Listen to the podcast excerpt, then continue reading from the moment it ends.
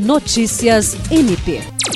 O procurador de Justiça Danilo Lovisaro foi nomeado o novo Procurador-Geral de Justiça do Ministério Público do Estado do Acre. Ele vai comandar a instituição durante o biênio 2022-2024, sucedendo a atual Procuradora-Geral, Cátia Rejane de Araújo Rodrigues. O ato de nomeação foi assinado pelo governador do estado, Gladson Cameli, e foi publicado na edição do Diário Oficial do Estado desta segunda-feira. Eleita em primeiro lugar na lista tríplice, com 32,65% dos votos dos membros do MP acriano, o procurador toma posse no cargo em janeiro do próximo ano, em cerimônia com data a ser marcada. A eleição da lista tríplice ocorreu na sexta-feira com a participação de 80 membros, entre procuradores e promotores de justiça. Jean Oliveira, para a Agência de Notícias do Ministério Público do Estado do Acre.